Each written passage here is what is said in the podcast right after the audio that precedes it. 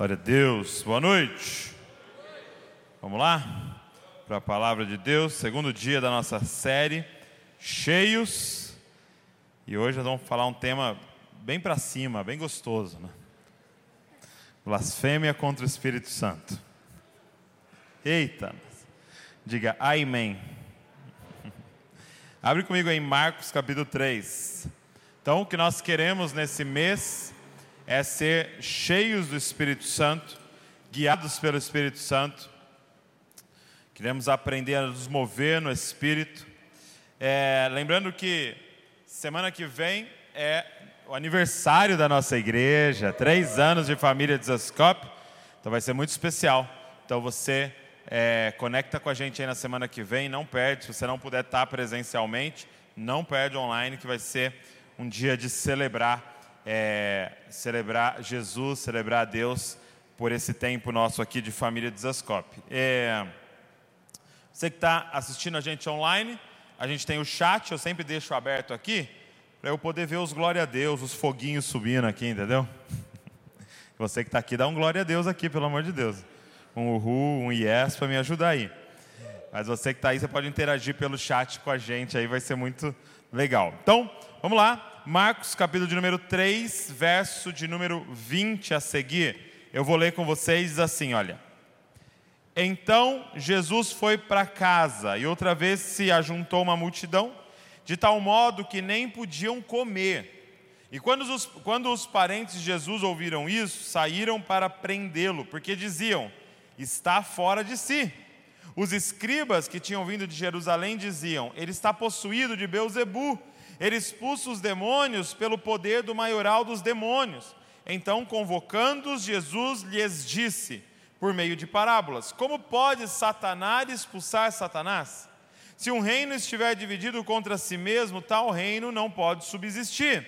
Se uma casa estiver dividida contra si mesma, tal casa não poderá subsistir. Se Satanás se levantou contra si mesmo e está dividido, não pode subsistir, é o seu fim. Ninguém pode entrar na casa do valente para roubar-lhe os bens, sem primeiro amarrá-lo, e só então saqueará a casa dele. Em verdade lhes digo que tudo será perdoado aos filhos dos homens, os pecados e as blasfêmias que proferirem, mas aquele que blasfemar contra o Espírito Santo nunca terá perdão, visto que é réu de pecado eterno. Jesus disse isso porque diziam: está possuído de um espírito imundo. Feche seus olhos comigo. Papai, eu te peço agora, libera o teu Espírito Santo sobre nós e nos guia em toda a verdade. Nós queremos ouvir a tua palavra, a verdade revelada hoje aqui, e que essa verdade transforme as nossas vidas de dentro para fora, Senhor. Nós queremos, Senhor, a sua verdade Estamos abertos à tua verdade. Vem, Espírito Santo. Tu tens liberdade aqui. Causa uma transformação em nós, no nosso interior. Causa uma transformação na nossa mente, no nosso coração. Toca em nós aqui. Enquanto eu ministro, pessoa, eh, enquanto eu ministro, que o Espírito Santo toque nas pessoas aqui. Que elas possam sentir o teu toque, o teu agir, o teu transformar nelas, Pai. Nossa luta não é contra a carne ou sangue, Senhor. Nossa luta é contra principados e potestades das regiões celestiais. Por isso que as nossas armas não são humanas, mas elas são poderosas em Ti para destruir todos os tipos de sofismas e de fortalezas que foram levantadas contra o conhecimento de Deus. Então, vem Espírito Santo, vem com todos que estão aqui hoje na nossa casa, todos que estão nos ouvindo é, é, através da internet, vem e faz algo novo em nós. Em nome de Jesus, amém e amém. É, então vamos, vamos lá, vamos falar sobre esse texto da blasfêmia contra o Espírito Santo. Por que, que é tão importante esse texto? Né? Primeiro, que ele vai revelar algumas coisas para nós sobre o Espírito Santo, e é, porque tem muitas pessoas que têm dúvidas sobre isso. Eu sempre viajei bastante ministrando, né? E ministrando nas, é, nas conferências, nos congressos. E com frequência acontecia de alguém me procurar no final ali do, do evento e me chamar de canto e falar: Cara, eu estou muito preocupado porque eu acho que eu blasfemei contra o Espírito Santo. E essa pessoa sabia que é, não tem perdão a blasfêmia contra o Espírito Santo, e aí é, ela ficava desesperada, achando que ela já estava condenada, que não adiantava fazer mais nada, não adiantava mais continuar orando e fazendo mais nada porque ela estava condenada. E, eu falava, mas por que, que você acha que você blasfemou contra o Espírito Santo? E geralmente a pessoa falava assim: olha, porque eu pensei no Espírito Santo, e ao mesmo tempo que eu estava pensando no Espírito Santo, me veio um palavrão na cabeça. Eu pensei no Espírito Santo, e quando eu estava pensando no Espírito Santo, me veio uma cena obscena na cabeça. Então, eu, eu blasfemei. Hoje, um, um rapaz colocou no chat, assim, que eu estava pregando é, eu achei que blasfemar contra o Espírito Santo era quando eu imitava os irmãozinhos falando em línguas. Não pode, tá bom? Mas não é a blasfêmia contra o Espírito Santo. O que é a blasfêmia contra o Espírito Santo, gente? Eu quero responder isso e por que, que ela não tem perdão, ok? É, então, em Marcos 3, Jesus está na casa, ele está em casa, e de repente junta-se um monte de gente na casa porque sabia que ele curava, que ele libertava e do ensino dele. E aí, é, lá de Jerusalém é enviado alguns escribas. Quem eram os escribas? Eram homens, é, líderes religiosos responsáveis por copiar a lei. Então a gente não tinha mídia impressa, eles eram responsáveis por copiar a palavra de Deus inteira. Então eram homens peritos na lei, homens que conheciam a Bíblia muito bem. E eles são enviados então quilômetros de distância para ir ver esse tal de Jesus, para ir ver esse tal de ensinamento, para ir ver esse tal de milagres. Só que aqui é algo muito importante, gente. Eles não vão até Jesus com o coração aberto. Eles não vão até Jesus dizendo: Deus, se és tu mesmo sendo revelado ali, fala com a gente. Não. Eles vão atrás de Jesus para achar uma falha. Então percebe o coração aqui. Não é alguém que está indo atrás de Deus e dizendo assim, eu quero a verdade. Não. Ele está indo atrás de Jesus para dizer assim: como que eu posso achar uma falha nele para eu continuar sendo o dono da verdade? Quem está entendendo o que eu estou falando? Porque isso fala muito sobre nós. Como que você está abordando Jesus? Como que você está abordando a palavra de Deus? Como que você está abordando o Espírito Santo? Você está aberto? Eu não estou dizendo para você viver um fideísmo que você acredita em qualquer coisa, e não, eu estou dizendo para você, você está com o coração aberto, dizendo, eu quero viver a verdade, ou você quer viver a sua verdade?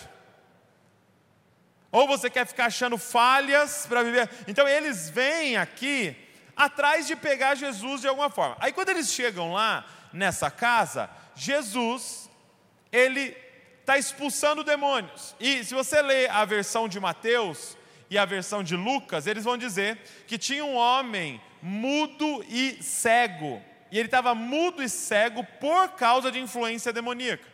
Jesus então ora ali, Jesus liberta esse homem e ele passa a ver, a enxergar e a falar. Então você imagina, você está aqui na nossa reunião, de repente vem um cara cego há anos, mudo há anos, e a gente ora, esse, os olhos dele são abertos, ele começa a falar, e você vê isso acontecendo na sua frente. Esses homens, ao invés de pararem e pensarem, cara, talvez Yahvé enviou esse homem. Talvez ele seja um profeta do Senhor, assim como Elias, assim como Eliseu. Não, sabe o que eles dizem? Ele está fazendo isso pelo poder de Satanás. Ele está expulsando o demônio pelo poder de Beuzebu. Jesus, quando ouve isso, quase que ele solta um What? Tipo assim, vocês não querem crer? Beleza. Mas lógica nós vamos ter que usar pelo menos aqui. Né? Como é que eu estou expulsando Satanás por Satanás? Como é que eu estou usando o nome de Satanás para expulsar Satanás? Ele está dizendo: como que alguém vai falar, sai Satanás, em nome de Satanás? Pelo poder de Satanás, nós repreendemos. Ele fala: não tem lógica o que vocês estão falando. Não tem lógica o que vocês estão dizendo. Uma casa dividida não subsiste. Se um reino se levantar contra si mesmo, não subsiste. E aí, ele vai falar então para nós, presta atenção agora, o que é a blasfêmia contra o Espírito Santo. Olha o verso de número 28. Ele diz: Em verdade lhes digo que tudo será perdoado aos filhos dos homens, os pecados e as blasfêmias. 29. Mas aquele que blasfemar contra o Espírito Santo nunca terá perdão, visto que é réu de pecado eterno. Verso 30. Jesus disse isso porque diziam: está possuído de um espírito imundo. Então, o que é a blasfêmia contra o Espírito Santo? Guarda isso, gente. É você atribuir uma obra do Espírito deliberadamente a Satanás. De novo, é quando você sabe que é Deus que está fazendo, mas você atribui isso ao, ao, a Satanás porque você não quer mudar de vida. Presta atenção. Eles estavam lá, eles viram o milagre. Não tinha como ser Satanás fazendo aquilo, porque Satanás não cura e não liberta, ok? Satanás não dá vida abundante para ninguém. Não tinha como ser Satanás, mas acreditar que era Deus, eu ia ter que mudar de vida. Então eu prefiro falar que é do diabo aquilo do que mudar de vida. Está entendendo? Então era o Espírito Santo que estava fazendo, eles sabiam que era algo de Deus, mas isso ia confrontar a religiosidade e a religião deles. Eles iam ter que voltar para Jerusalém e falar: desmonta tudo e vamos atrás desse homem aí, porque esse homem é de Deus. E esse é o desafio. Porque tem um monte de gente que não crê, que não se entrega, porque sabe que se falar, isso é a verdade, você vai ter que mudar de vida. Você vai ter que deixar umas práticas. Você vai ter que mudar umas escolhas. Você vai ter que mudar umas amizades. E aí a pergunta é se você está disposto. Então a blasfêmia contra o Espírito Santo é atribuir a demônios aquilo que o Espírito Santo está fazendo. Porque você não quer mudar de vida. Agora, por que é um pecado sem perdão? Ok? Por que ele é sem perdão? Olha, olha o que ele diz no 27. É no 28, perdão. Em verdade lhes digo que tudo será perdoado. Presta atenção aqui. Tudo será perdoado. Está entendendo? Tudo tem perdão. Douglas, tudo assim é o quê? É, tudo, tudo, tudo. Mas está me dizendo que pedofilia tem perdão? Tudo. Adultério tem perdão? Tudo. Assassinato, homicídio, tudo. Você está dizendo que se Hitler se arrependesse, tinha perdão? Tudo tem perdão. Ele está dizendo: todo pecado pode ser perdoado. As blasfêmias, você blasfemou contra Jesus, ele está dizendo, tem perdão. Agora, a blasfêmia contra o Espírito Santo, pelo Espírito Santo, nunca terá perdão. Visto que é um pecado eterno. Ele está dizendo, não tem perdão nessa era, não tem perdão na era por vir. Está condenado. Por quê, gente? E aqui eu vou mostrar para você o porquê. Abre aí em João, capítulo de número 16. Para você entender o porquê, você tem que entender qual é a função do Espírito Santo, qual é a ação do Espírito Santo. Abre comigo João, capítulo 16. Vamos ler a partir do verso 4.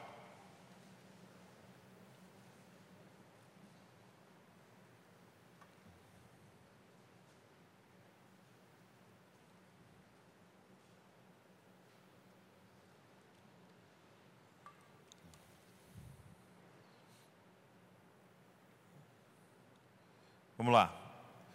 João 16, verso 4. Quem achou, diga: Eu amo a Bíblia.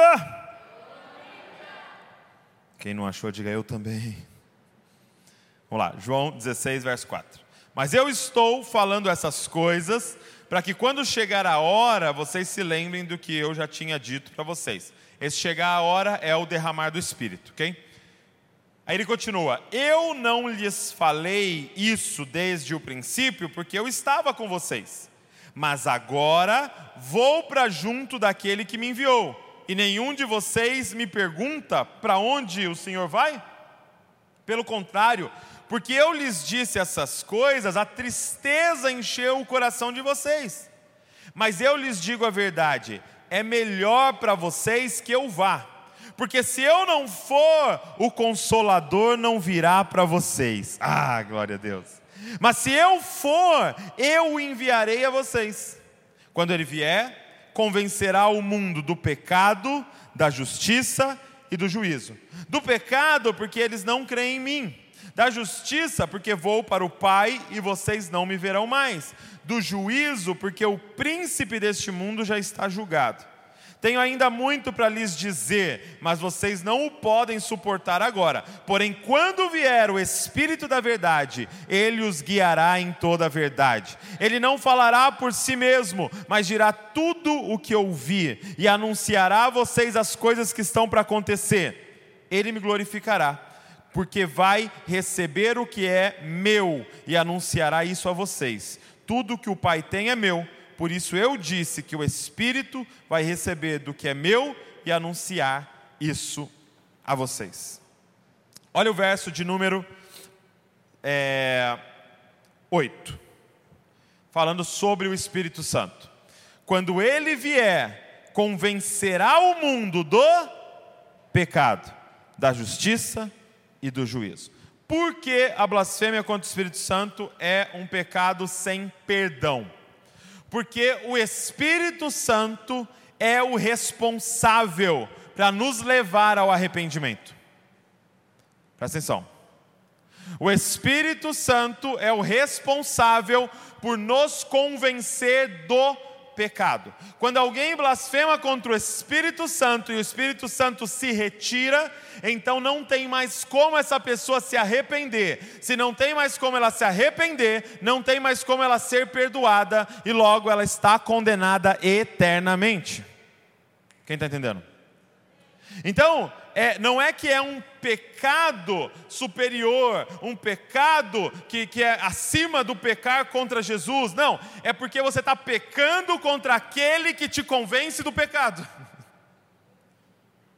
Você está pecando contra aquele que te leva ao arrependimento. Ou seja, aquele menino que me procurou no final da conferência e falou assim: Eu estou morrendo de medo porque eu acho que eu pequei contra o Espírito Santo, ele não blasfemou contra o Espírito Santo.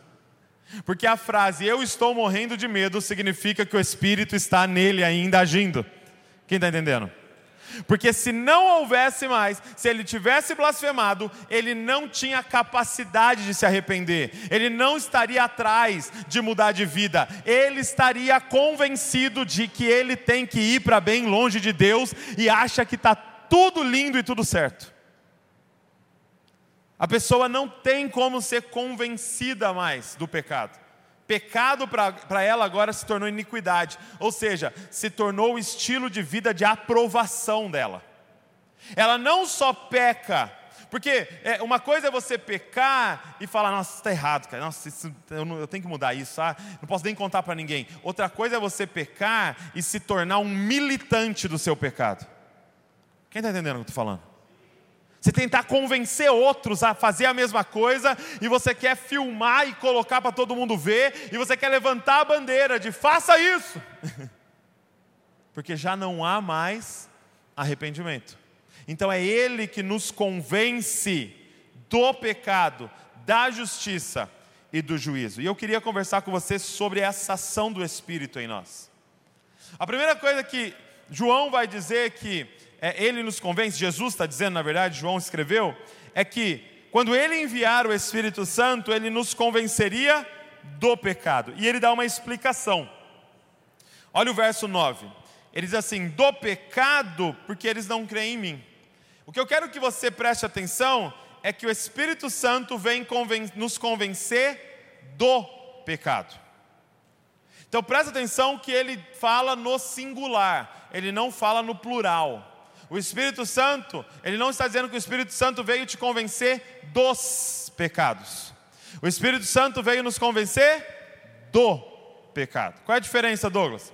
Pecados, no plural na Bíblia, são os frutos, é o comportamento pecaminoso. Então, o adultério, é, é, a mentira, o roubo, é, a calúnia. Então, isso são pecados, ok? Agora, o que é o pecado? O pecado é essa força interna no homem que faz com que ele cometa os pecados, ok? Então é como se fosse a raiz da árvore que gera então os pecados. É por isso que por muito tempo a gente fez um trabalho, é, é, é às vezes no nosso discipulado, às vezes como igreja, que é, foi quase que inútil, porque a gente ficava tentando tirar o quê? Pecados. Então imagina você tem uma macieira, você fala, está errado ela ser macieira. Aí você arranca todas as maçãs. Aí você fala, pronto. Não é mais macieira. Mudou de vida. Aceitou Jesus essa macieira. O que, que acontece depois de 15 dias? O que acontece depois de um mês? Então só tem um jeito: se a gente cortar na raiz. Você nem tira os frutos, você vai direto na raiz. Porque se você matar a raiz, se você mudar a raiz, não tem mais fruto. Não tem mais força para aquilo continuar crescendo. O Espírito Santo vem nos convencer do pecado, que gera os pecados. Ele quer ir na raiz. E o que é o pecado? E aí ele responde no verso número 9. Ele diz assim: olha, é, do pecado, porque eles não creem em mim. Gente, qual é o pecado? Gente, está no versículo, gente. Vocês não vão passar na prova desse jeito. Prova com consulta. Qual é o pecado? Não crer em Jesus. É, em Jesus. Espírito Santo, ele então te convence desse pecado não crê em Cristo. Agora entenda que esse crer, eu já falei várias vezes para vocês aqui, não é acreditar. Ah, não, eu, eu, toda vez que eu preencho um papel lá, eu coloco, sou evangélico, né? em Jesus. Não é isso. Não é acreditar simplesmente. Esse crer no original é depositar toda a sua confiança. Ele é toda a confiança da sua vida. Alguém chega para você e fala: E aí, tudo bem? Você fala: Tudo ótimo. Por quê? Porque eu tenho Ele. Não é porque eu fui promovido, porque eu tenho dinheiro, porque eu não tenho dinheiro, porque eu estou namorando, porque eu não estou namorando, porque eu casei, porque eu não casei. Não, eu estou magro, estou gordo, estou bonito, estou feio. Não, por que está tudo bem? Porque toda a minha confiança está depositada naquele que nunca vai me trair, que não tem como ser tirado de mim que não interessa qual é o próximo presidente que vai entrar lá, não muda nada para aquele, na, naquele em qual eu coloquei toda a minha confiança. O pecado. É, Jesus coloca de uma outra forma, né? aqui está crer em Jesus, mas como é que a gente poderia colocar também? Quando os, os é, é, mestres da lei chegam para Jesus em Mateus 22, fala: Jesus, qual é o, o, o primeiro mandamento? Qual é o primeiro mandamento? O que, que ele responde? Amarás o Senhor teu Deus de todo o teu coração, com toda a tua alma, com toda a tua força, com todo o teu entendimento. Este é o grande e primeiro mandamento. Então, qual que é o pecado? Não amar a Deus com tudo que você tem. Então, o Espírito Santo vem convencer do pecado. E aqui eu quero abrir um parênteses com você que está aqui e você que está nos ouvindo. É se você está evangelizando alguém, você está trabalhando em parceria com o Espírito Santo, ok? O Espírito quer isso também. Então você é um parceiro do Espírito Santo para evangelizar a pessoa. Então, pelo amor de Deus, para de atrapalhar o Espírito Santo, falando dos pecados. O Espírito Santo não está tentando convencer a pessoa dos pecados, ela está tentando convencer a pessoa do que? Do pecado. Então coopera com ele. Para de falar, ai, para de falar palavrão, para de fumar, para de beber, muda sua roupa. Não, creia em Jesus. Ama Jesus acima de todas as coisas, e cada uma dessas frutas vão apodrecer, porque não tem mais raiz. Por exemplo, por que, que alguém usaria uma roupa indecente? Porque ela quer é, é, é conquistar alguém, porque ela quer, é, ela está carente, ela precisa de uma atenção de alguém. Quando ela passa a amar o noivo de todo o coração, ela não precisa mais. É só questão de tempo, de dar tempo para ela comprar outras roupas, porque ela não tem no guarda-roupa outras roupas. É só dar tempo dela comprar outras roupas, ela não vai mais querer usar aquela roupa, porque agora o amor da vida, ela está sendo preenchida. Ela ou ele, ok? Porque tem uns homens usando uns decotes agora também, não? ah, não, é, ele é, é, mentia.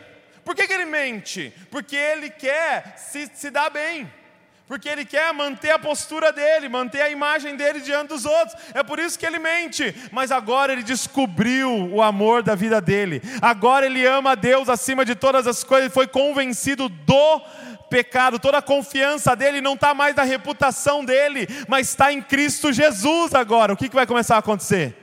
Ele vai parar de mentir. Quando Jesus entra na casa de Zaqueu, não tem um versículo falando de Jesus, é, falando dos pecados de Zaqueu. Sabe o que, que, que, diz? Que Jesus entrou na casa dele, sentou à mesa com ele, Jesus foi revelado para ele. Ele levanta e fala: Resolvo dar. Os meus bens aos pobres, se alguém eu prejudiquei, eu quero devolver quatro vezes mais. Por quê? Porque a raiz foi quebrada. Então, ele vem convencer a gente do pecado, que é não amar a Deus acima de todas as coisas, não colocar sua confiança inteira em Jesus. Segundo, ele vem nos convencer, o Espírito Santo, da justiça. Então, a primeira coisa, a primeira obra que o Espírito Santo está fazendo na sua vida é lidando com o passado. Então, ele está te convencendo para você te levar ao arrependimento do pecado, ok? Mas agora ele quer lidar com o seu presente. Então ele vai nos convencer da justiça. E por que da justiça? Porque agora ele te convida a viver uma vida justa, a viver uma vida reta, a viver uma vida de santidade ao Senhor a viver uma vida na verdade. Então, presta atenção aqui, não me venha falar que o Espírito Santo te convenceu do pecado, se ele não está te convencendo da justiça. Quem está entendendo? Ah, não, não, eu tenho minha vida toda torta, mas confiança total em Jesus. Você não colocou sua confiança total em Jesus. Porque quando o Espírito começa a te convencer do pecado, na sequência ele começa a te convencer da justiça. E olha o versículo que interessante, que está é, é, tá na sequência, verso 13. Porém, quando vier o Espírito da verdade, ele os guiará em toda a verdade. Então, ele é o Espírito da verdade. O que, que isso significa, gente? Em outras palavras, para você entender, é que o que o Espírito Santo vem fazer em nós, através do Evangelho, é nos dar agora uma nova cosmovisão. Ele quer que a gente passe a enxergar o mundo a partir das lentes do Evangelho. Isso aqui é uma coisa muito importante, gente, porque a gente fica tratando o Evangelho, isso aqui que a gente está fazendo, como religião, como lugar que a gente vai de domingo para buscar nossa espiritualidade. Não! Isso aqui é uma, a proposta é uma cosmovisão. Você agora vê a vida a partir do que ele está falando que é verdade. E, e, aqui que mora o desafio, e é por isso que seremos perseguidos, se prepare, é só questão de tempo agora, vai, o negócio vai pegar daqui para frente. Por quê? Porque nós temos uma verdade. E aquilo que a gente fala que é verdade, o mundo já está se levantando para falar que é mentira. O que ele está nos propondo é uma cosmovisão. E isso aqui é muito importante, porque a gente está. Abrindo um parênteses aqui de novo. A gente fica com discussões na internet, ou às vezes até entre nós, que são inúteis, porque nós estamos discutindo é, é procedimento, comportamento, sendo que a pessoa tem outra cosmovisão. Então, por exemplo, a discussão do aborto. Não adianta a gente ficar duas horas na internet, no Facebook, discutindo aborto com alguém que tem uma outra cosmovisão do valor da vida. O lance todo é a gente conversar sobre cosmovisão, sobre a verdade, sobre a verdade do Evangelho. Eu falei aqui na semana passada, mas eu acho que cabe perfeitamente aqui para você entender. É, é, lembra que eu brinquei falando que eu estava ouvindo uma música no fone dançando? Lembra? Que eu falei para vocês? E aí eu falei: imagina alguém chegando e vendo você dançando de fone. Uma cena horrível, né? Uma cena ridícula. Por quê? Porque a pessoa não está ouvindo a música. Então faz essa experiência, coloca uma música, é, coloca lá um vídeo de alguém dançando e põe no mute e muta o vídeo, é estranho demais. Por quê? Porque se eu não estou ouvindo a música, a dança é estranha. Então, o que eu sinto é que a gente está, e aqui de novo, como é que a gente trabalha com o Espírito Santo no evangelismo? Para de querer explicar para as pessoas a dança e compartilha com elas a música. Fala aqui, ó, vem aqui. Ouve isso aqui. Agora você está entendendo o que eu estou dançando? É Espírito Santo, deixa ela ver como a gente está vendo. Você lembra Eliseu, que estava vindo um exército gigante atacar Israel? Você lembra? E, e que o, o, o, o, servo ali, o, discípulo de Eliseu, desesperado: Meu Deus, olha, são milhares que estão vindo, olha lá. E Eliseu, mó de boa, assim, né? Oh. Aí Eliseu faz uma oração: Senhor, deixa ele ver e os olhos do discípulo são abertos. E quando ele olha, tem milhões de anjos. É tipo, como é que eu vou explicar a dança se você não está ouvindo a música? Então a gente tinha que começar a mostrar o que, que a gente considera que é verdade. Qual é o valor que a gente dá para a vida? A gente, a gente não vai entrar na discussão do aborto, da idade, do... a gente vai entrar na discussão de que um feto é cheio do Espírito Santo na Bíblia. João Batista. Quem está entendendo? De que todos foram criados à imagem de Deus. Eu vou ficar discutindo racismo estrutural e não sei o quê. Não, nós vamos discutir que todos são a imagem de Deus e carregam o Espírito neles se entregarem a vida a Cristo. Aí é, é uma visão, é, aí é uma briga de cosmovisão e não simplesmente de procedimentos. Então, o que o Espírito quer fazer em nós, gente, isso é muito importante, é nos revelar a verdade. Por que, que nós lemos a Bíblia todos os dias? Todos os dias. Todo culto a gente fala a mesma coisa. E todo ano vamos fazer a mesma coisa. E fazer plano, e fazer vídeo, e fazer podcast, e mandando você ler a Bíblia. Por quê? Porque você vai tendo a cosmovisão trocada. A cosmovisão que você tem hoje é porque você assistiu sua família, seu círculo social, é, é, os seus amigos viventes, você assistiu aquilo constantemente, isso te deu uma cosmovisão. Agora, o convite é mergulha na verdade e deixa o Espírito trocar sua cosmovisão. Deixa o Espírito agora te ensinar a ver a vida, te ensinar a ver o mundo.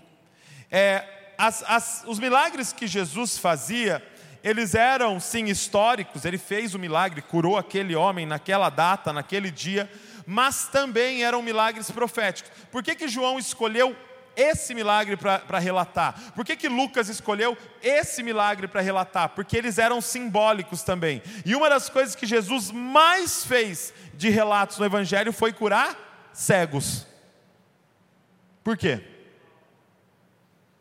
Porque ele estava apontando para aquilo que é função do Evangelho. É pegar cegos que estão tropeçando por toda parte, porque estão andando em trevas, e abrir os olhos deles, e fazê-los enxergar a partir da verdade. Cara, deixa o Espírito Santo mudar a sua cosmovisão. Feche seus olhos comigo. Faz essa oração, Espírito Santo, me guia em toda a verdade mesmo se ela me incomode, mesmo que ela atrapalhe a minha vida, mesmo que ela é, é, é, que é, seja necessário mudanças. Espírito Santo, nós queremos a verdade. Então vem e muda a nossa cosmovisão com a cosmovisão dos céus. No nome de Jesus. Amém. E por último, se ele nos convence do pecado, que fala do passado, do arrependimento do passado, e ele nos convence da justiça, que fala da vida que nós estamos vivendo em retidão no presente. Por último, ele diz que ele nos convence do juízo. E olha o que diz aqui no verso de número 11: do juízo, porque o príncipe deste mundo já está julgado. Então, ele aponta para nós para o futuro. Ele aponta para nós para a era por vir. Então, o Espírito Santo, ele trabalha nessas três dimensões: seu passado, no seu, no seu presente, mas te dá uma esperança para o futuro.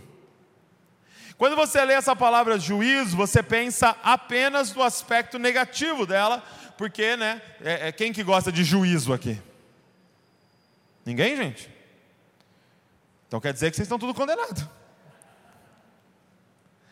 Porque quando você lê em Romanos 8:1, nenhuma condenação há para aqueles que estão em Cristo Jesus, o juízo é uma coisa boa. Por quê? Porque ele vem para trazer retidão sobre a terra.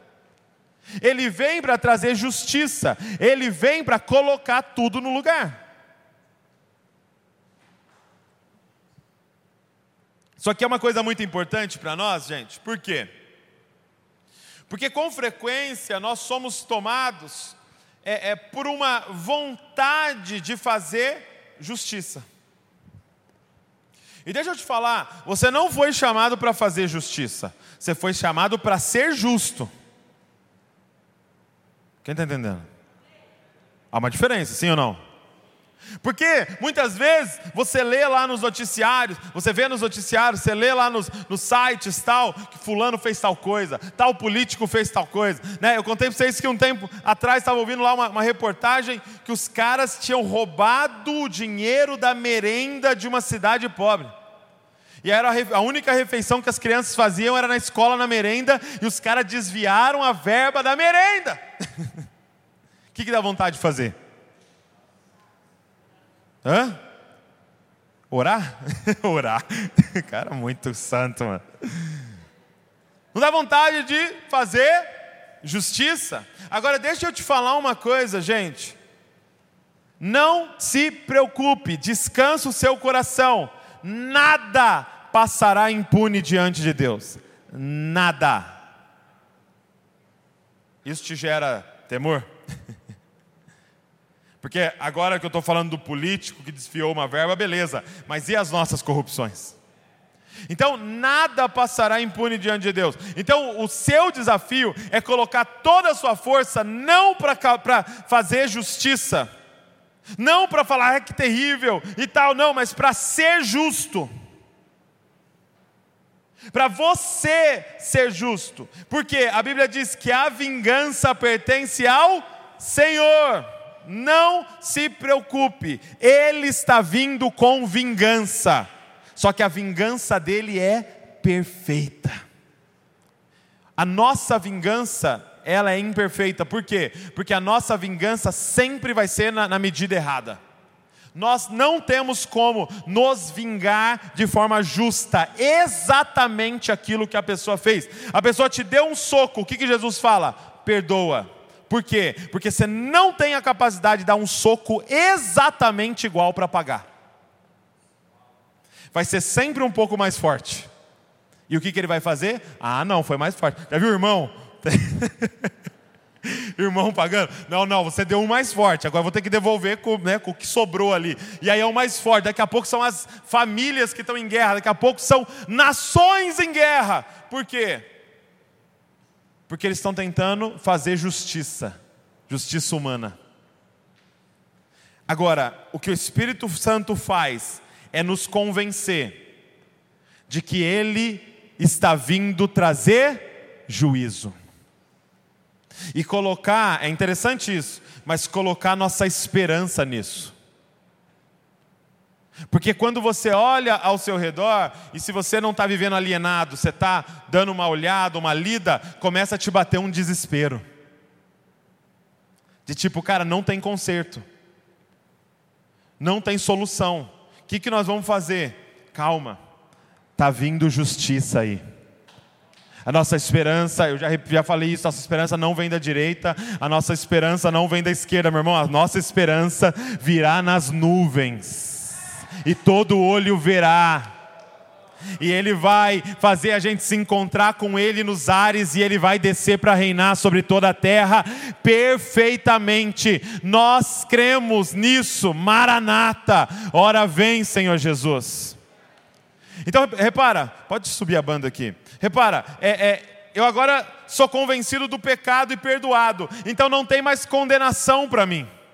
Agora é revelado a verdade, eu vivo de forma justa, e a minha esperança de futuro é na volta de Cristo. É isso que o Espírito Santo faz na nossa vida. Ele trabalha o seu passado, o seu presente, o seu futuro, a ponto que a sua esperança agora é essa: Maranata, a hora vem, Senhor Jesus. Nossa esperança não está aqui, gente. A gente. A gente teve a oportunidade de lançar um livro é, Liturgia do Ordinário. E a, a, autora, num dos capítulos, ela fala um negócio bem interessante. Ela fala que um dia ela estava numa ponte. E ela estava dirigindo na ponte e as crianças no banco de trás estavam um trânsito na ponte, né? Parou na, na ponte, estava um engarrafamento. E aí as crianças já impacientes no carro e batendo no, né, no, no banco dela, sabe quando a criança fica dando soco, chute no seu banco assim? E aí as crianças, e ela ali, meu Deus, essa ponte, que terrível tal. E ela contando que é, é, Deus começa a falar com ela então sobre aquilo ali. E ela disse assim: a ponte o que é? Um lugar de passagem para o meu destino final, a minha casa, o meu lar. Então eu passo pela ponte para chegar até o meu lar, meu destino final. O meu destino final é lá na minha casa e não a ponte. Aí ela diz assim: imagina então que está trânsito ali. De repente a gente começa a descer do carro. A gente abre o carro e desce. E aí um cara abre o porta-mala e já tira uma churrasqueira ali de dentro. Vamos fazer um churrasco aqui na ponte, né? E aí alguém já arma uma cama ali no carro, fala, não, vou dormir aqui no carro, aqui na ponte. Aí de repente a gente começa a brigar com quem é o mais rico da ponte. Está entendendo, né? E aí a gente começa a brigar por quem é o mais bonito da ponte. E daqui a pouco a gente está brigando por espaço na ponte. Quem tem o maior espaço da ponte? Quem vai herdar o maior terreno da ponte? E aí a gente começa a ver quem tem mais likes na ponte. E quem tem mais seguidor na ponte? É uma cena ridícula. Mas é o que a gente está vivendo. Nós estamos brigando para ser o melhor naquilo que é passageiro. Isso aqui não é o nosso destino final. Essa era não é o nosso destino final. Nós estamos de passagem nessa era e apontando para a era por vir, quando nós vamos ser ressuscitados e vamos viver eternamente naquele governo. Sabe, está tá entendendo que você está perdendo amigos e unidade por coisas da ponte? Está entendendo que a gente briga e perde o sono e fica ansioso por coisas da ponte? Que vai passar, que vai desaparecer.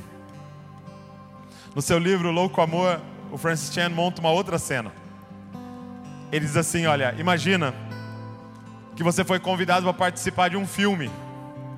E você era o coadjuvante, sabe o coadjuvante? Não, nem coadjuvante, figurante, figurante. Você era o figurante. Sabe aqueles caras que a cena está acontecendo aqui, o cara está lá atrás na mesinha tomando um café? Você fica imaginando o que, que os caras conversam, né? Então o cara só, só foi pago para ficar lá no fundo, fazendo, né? Participando da cena ali. E ele então foi convidado para ser um figurante. Ele está lá atrás, na mesinha lá no fundo. E de repente vai sair o filme, que ele foi o figurante. E aí ele pega os ingressos e compra todos os ingressos de uma sessão e dá para os amigos e para a família dele inteira e fala: "Vamos lá, porque vai passar o filme da minha vida para vocês verem". E aí vai todos os amigos e vai toda a família e senta todo mundo no cinema e começa o filme. E aí dá 10 minutos de filme e nada dele aparecer. Dá 20 minutos de filme e nada de você aparecer. E dá 40 minutos de filme e nada. Duas horas de filme e nada. E aí termina, você fala: e aí, o que, que vocês acharam? Vocês viram a minha cena de dois segundos? As pessoas iam olhar para você e falar: Você está louco? Esse filme não é sobre você. Meu irmão, já tem muito tempo que esse filme está rolando. E vai ter mais alguns anos que esse filme vai rolar. E depois ele vai, ele vai passar para a eternidade esse filme. Qual é o tamanho da sua cena nesse filme? Na moral, os nossos 80 anos, se você está fazendo exercício e comendo pão sem glúten, quantos, quanto tempo é os nossos 80 anos? Na história da humanidade. E sério que você está trabalhando tudo para você. E sério que você está preocupado que falaram mal de você, do figurante lá do final. Gente, daqui a 100 anos, ninguém vai saber quem Douglas foi, porque todo mundo aqui vai estar tá morto. Davi e Luísa vão estar tá mortos, vai estar tá todo mundo morto. Ninguém vai saber, ninguém vai saber que roupa Douglas usou, que, que carro que ele dirigiu, que bairro que ele morou, o que, que ele fez, que celular que ele tinha. Ninguém vai saber. Só que vai ter um nome que todo mundo vai conhecer por aquilo que o Douglas fez com a vida dele. Ah, aquele nome que era, que é e que há de vir é aquele nome que é eterno. Então, aqui o desafio é gaste a sua vida naquele que não vai passar mas que vai estar aí eternamente, Jesus Cristo. Ele é o personagem principal dessa cena. O Espírito Santo em nós, ele quer nos convencer disso. Não é sobre você. É sobre aquele que está por vir não é sobre essa vida, é sobre a era por vir, é sobre esse juízo que está por vir. Cara. Não ponha sua esperança aqui, ponha sua esperança lá. Fica de pé no seu lugar.